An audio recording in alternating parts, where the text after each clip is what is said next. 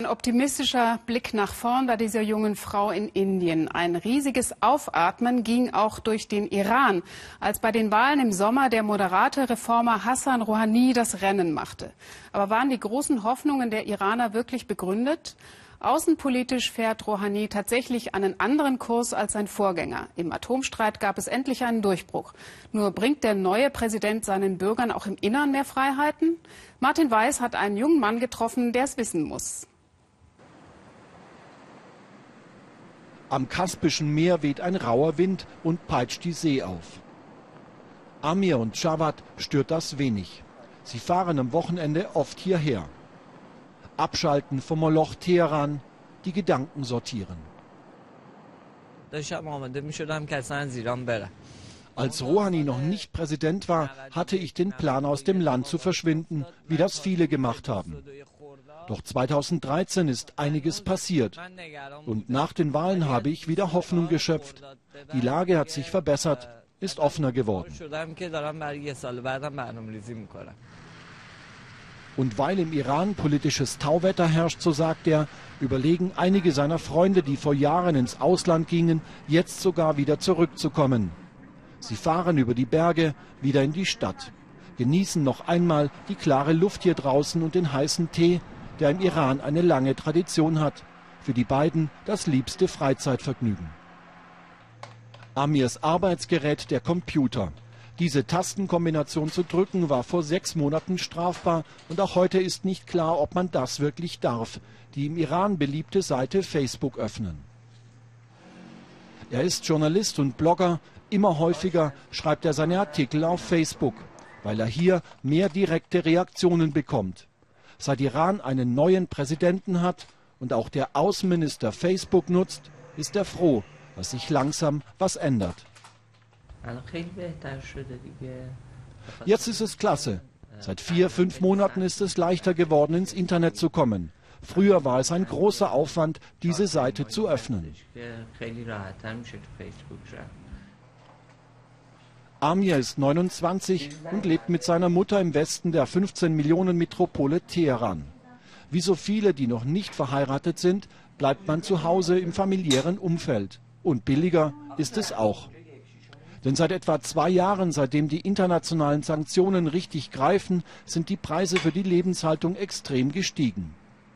So sind die Preise für Brot ums Dreifache gestiegen, für Gemüse und Obst ebenso. Waren aus dem Ausland zum Teil ums Fünffache, wenn es sie überhaupt noch gibt. Der Staat ist quasi pleite. Die Preise der Grundnahrungsmittel haben sich bisher nicht geändert. Es wird sicher noch ein paar Monate dauern, falls sich überhaupt was ändert.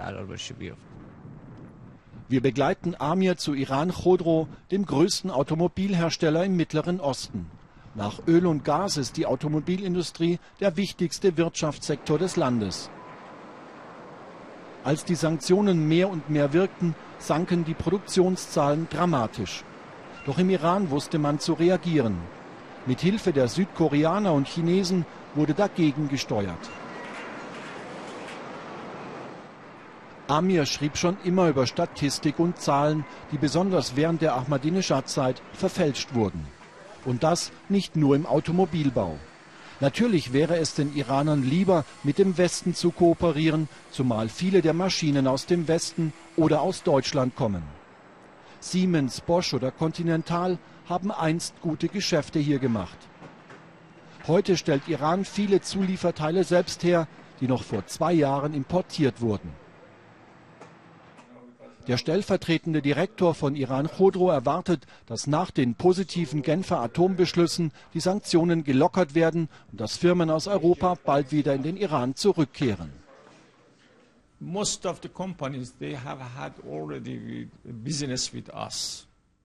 Die meisten Firmen, mit denen wir schon zusammengearbeitet haben, wie Bosch und Continental, von denen wir wichtige elektronische Bauteile und Sicherheitskomponenten bekamen, signalisierten bereits, wieder mit uns zusammenzuarbeiten.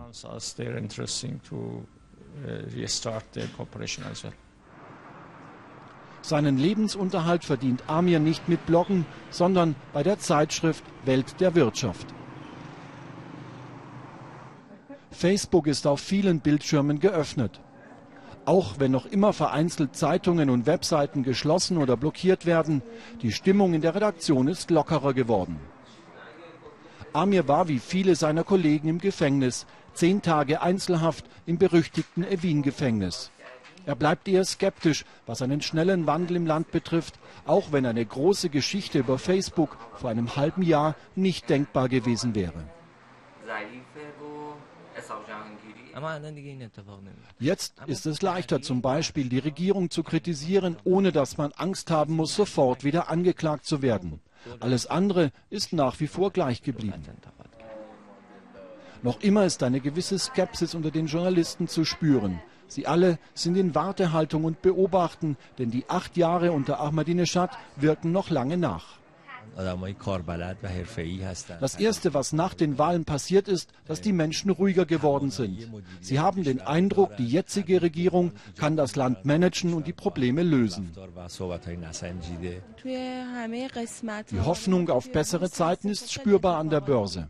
Eine Begeisterung der Bevölkerung gibt der Börse Stabilität. Der Index ist gestiegen und die Preise für manche Waren gefallen. Wir begleiten Amir und Javad zu einer Ausstellung.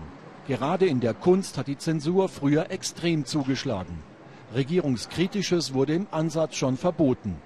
Und die Ausstellung, die sie besuchen, ist hochpolitisch. 93 Künstler malten 93 Porträts von Politikern aus der ganzen Welt. Und wie sehr die Schere im Kopf der Künstler noch wirkt, zeigt sich hier, wo eigentlich das Porträt von Staatsgründer Ayatollah Khomeini hängen sollte. Wohl aus Angst, etwas falsch zu machen, malte der Künstler lieber nichts.